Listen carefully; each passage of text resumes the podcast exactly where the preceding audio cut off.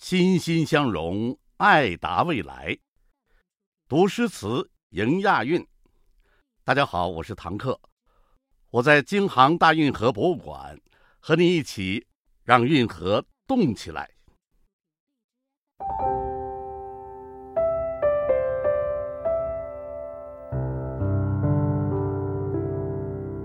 攀岩，五律。看山，毛泽东。山上北高峰，杭州一望空。飞凤亭边树，桃花岭上风。热来寻扇子，冷去对美人。一片飘摇下，欢迎游晚英。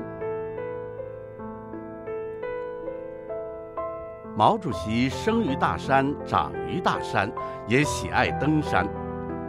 一九一七年四月一日，二十四岁的青年毛泽东就在《新青年》上发表了《体育之研究》的文章，提出“欲文明其精神”。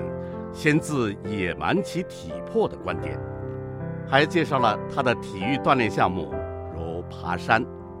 为此，还在日记本上写道：“与天奋斗，其乐无穷；与地奋斗，其乐无穷；与人奋斗，其乐无穷。”毛主席在杭州期间也爬了很多山，比如玉皇山、北高峰、莫干山。城隍山等等，杭州周边的山他都爬遍了，有些山他还去过很多次。山上北高峰是根据毛主席不走回头路的习惯，分别从北高峰的正面和东西两侧上山。北高峰乃杭州近郊最高峰，登高远眺，湖光潋滟，大江奔涌，天地苍茫。